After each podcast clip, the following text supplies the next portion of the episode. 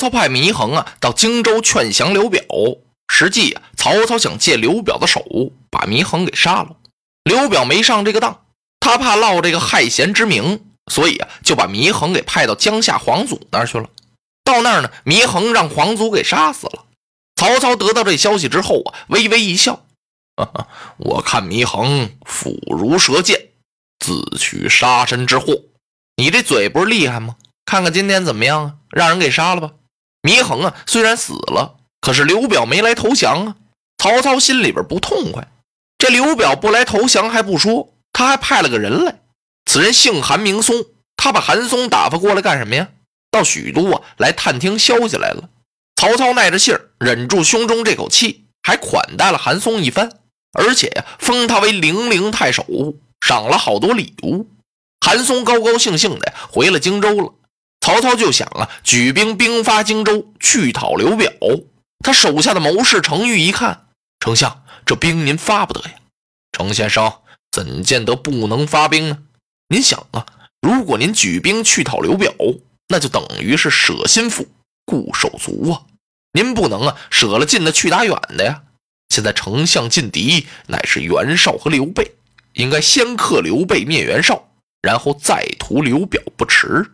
哦，曹操啊，点了点头，这话说的有理呀。容我思之，你等我好好想想。曹操啊，回到书房，坐在这儿，他在想：我不是不想打袁绍，我与袁绍，力量悬殊的很大呀。他是兵多将广，粮草充足。恐怕呀，我现在手下这兵啊，十成还敌不上袁绍三成呢。我该怎么个打法呢？曹操正在这想着呢，忽然，连龙这么一挑，由在外边进来一个亲随，禀丞相，何事？有人求见您。什么人呢？是国舅董承家的一个家童。哦，曹操一愣，国舅董承家的家童干嘛来见我呀？你没问问他有什么事情？哎呀，丞相，我们问了几次了。他跟我们是一个字也不说，说非得见到丞相您，有机密大事相告。哦，快快叫他到这里来啊！遵命。亲随出去功夫不大呀，又在外边领进一家童来。曹操一看，哎呀，只见这个家童啊是蓬头垢面，满脸是血，衣服都破了。来到曹操的跟前，匍匐在地，跪到那儿啊就磕头，是响头碰地啊！丞相救命！哎，起来讲话，谢丞相。这小家童啊，站在那儿直哆嗦。曹操一看，你怎么了？啊，启禀丞相，我的臀部让人打坏了，都不敢沾椅子了。哦，是什么人把你打成这样？赶快说来。启禀丞相，是我家主人董国舅。哎呀，曹操听到这儿啊，皱了皱眉，心说这董承手也够黑的呀，干嘛把这小家童给打成这样？你闯了什么祸了？把你打成这样？没闯什么祸。他说我偷了他家的东西，丞相，我冤枉。你就为这个事情前来见我吗？啊，不不，回禀丞相，呃，我家主人不知道为什么最近经常有几个人来找他，他们呀常常在书房一谈就是深夜，有时候啊谈着谈着还哭起来。我看我家主人经常是拿出一块白绸子，让他那几个知心朋友去看，他们还在上面写些什么，可能是为这个事儿啊。我曾在门口是来回走过几趟，我家主人也许是怀恨在心，他才赖我偷了东西。昨天太医吉平去看望我家主人，他说我家主人病了，实际我家主人根本没病，他吃的比什么时候都还多，可能是装病。吉平去，他们两个是谈了大半夜呀，谈来谈去，我就看那吉平是亲自把自己的手指咔嚓一口给咬下来了。我不知道他们是不是要谋害丞相您，我是特地前来禀报。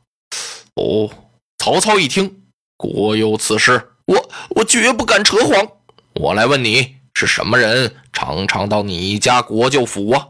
禀丞相，有侍郎王子服、昭信将军吴子兰、长水校尉崇基、一郎吴硕，还有那西凉太守马腾。嚯！曹操一听，这几个人你记得挺熟啊，因为有时候。他们一天去好几趟，我都记住了。我要把他们捉来，你敢当面对质吗？啊，禀丞相，我敢。那好，你暂且在我府中养伤，等我把国舅董承捉住之后，再封赏于你。谢过丞相。跪到那儿，咕噔磕了个响头。曹操吩咐人把这家童给带下去。这小家童真的在董国舅府中偷东西了吗？不是，他呀姓秦，叫秦庆童。因为有一天晚上啊，他和董成的爱妾在暗处私语，就偷偷的呀在那儿嘀咕了几句话，让董成给看见了。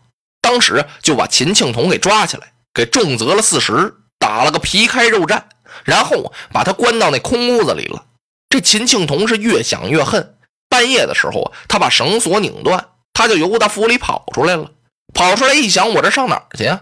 哎，干脆。我就把你董成结交的这些人，以及这些日子来来往往的这些事儿，我都给你告诉曹操就得了。他就跑这儿来了。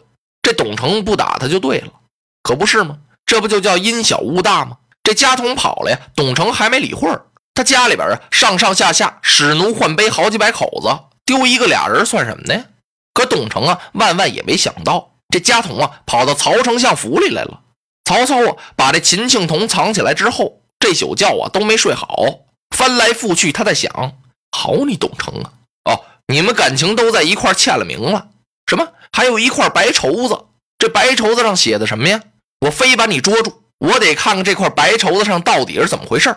曹操想着想着呀，他猛地想起来了：哎，是不是与天子赐给董承的袍带有关呢？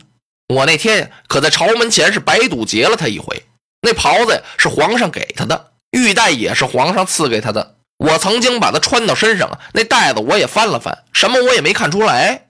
哎，很可能啊，跟这个有关系。